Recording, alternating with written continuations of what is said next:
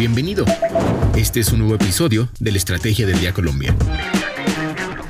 Traído para ti por bloomberlinia.com y dirigido por Andrés Garibello.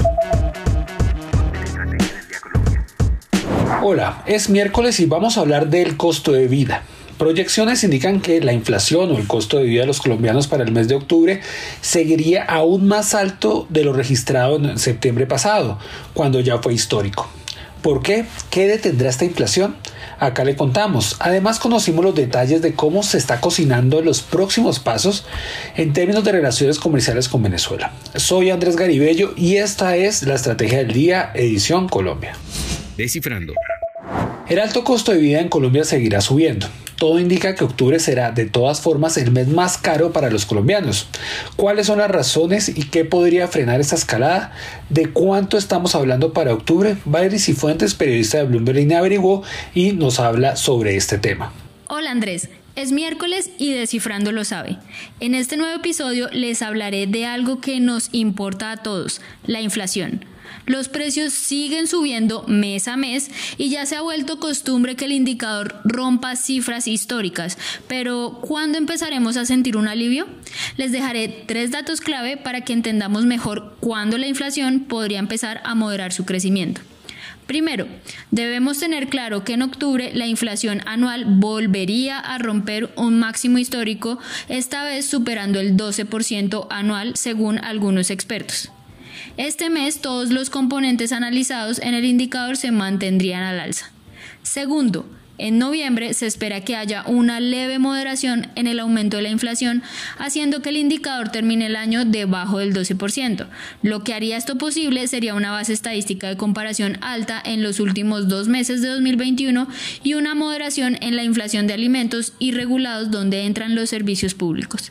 Tercero, no hay que olvidar que luego de que los servicios públicos fueran uno de los rubros que más impulsaron la inflación meses atrás, el gobierno anunció en septiembre que tras un acuerdo con la Comisión de Regulación de Energía y Gas y las empresas del sector se harían ajustes para que los usuarios vean reducciones en las tarifas de energía eléctrica antes de cerrar 2022, posiblemente desde noviembre. Eso ha sido todo por hoy. Si quieren conocer más detalles de esta información, pueden visitarnos en bloomberlinia.com. Recuerden que nos oímos todos los miércoles en Descifrando. Lo que debes saber. Tres datos sobre economía y negocios que tiene que saber este miércoles. El primero, Colombia amanece este miércoles con una TRM de 4.607 pesos. El segundo dato, en medio de la crisis logística global luego de la pandemia y de las restricciones derivadas de la política cero COVID del gigante asiático, estamos hablando de China, el precio de los fletes de los contenedores que vienen desde ese país a Colombia estaría comenzando a estabilizarse, luego de haber alcanzado valores récord en 2021, de acuerdo a las cifras de la Cámara Colombo-China de Inversión y Comercio. Los fletes de los contenedores desde cualquier puerto del gigante asiático a Buenaventura es de 6 mil dólares. El tercer dato, la ponencia para segundo debate del presupuesto general de la nación ya está lista y los congresistas se alistan para introducir cambios a lo que se aprobó en primer debate. Y hay algunos detalles como que el Ministerio de Hacienda y Crédito Público se hace una reducción en gastos de funcionamiento por valor de 407 mil millones de pesos para atender requerimientos de otros sectores. ¿De qué estamos hablando? ¿Y de qué estamos hablando? Una de las grandes conclusiones de la reunión que sostuvieron las autoridades comerciales de Colombia y Venezuela a comienzos de este mes en Caracas fue la urgente necesidad de profundizar el acuerdo comercial que tienen ambas naciones en el marco de la Asociación Latinoamericana de Integración, que también es conocida como ALADI.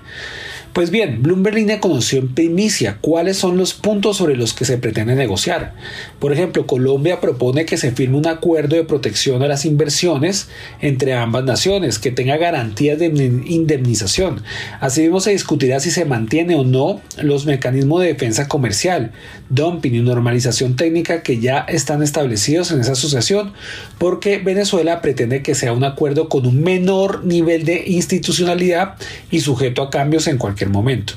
Si quiere ver todos los cambios que quieren tanto Colombia y Venezuela en esas relaciones, puede visitar www.bloomberlinia.com y ver la historia completa de María C. Suárez, periodista de Bloomberg Línea. Y bueno, ya saben, sigan este podcast y activen la campana para recibir las notificaciones de cada episodio y seguir al tanto de lo que pasa en la economía y los negocios. Los invito también a que visiten bloomberlinia.com y a seguir nuestras redes sociales. Regístrense a nuestra newsletter diaria Línea de Cambio para conocer el cierre de los mercados de divisas. Y no olviden que acá está la información independiente que une a América Latina. Nos escuchamos mañana. Esta fue la Estrategia del Día Colombia dirigido por Andrés Garibello, producido por Arturo Luna y Daniel Hernández. Que tengas buen día.